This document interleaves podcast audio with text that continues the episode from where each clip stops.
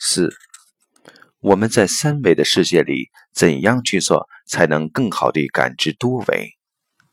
答：关于在三维空间感知高维，其实我们在不同的法门里有很多不同的方法，我们把它们通称为高维实践。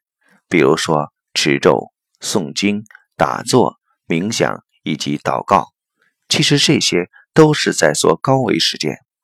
如果要了解它的话，实际上都是在跟内在的高维空间做链接。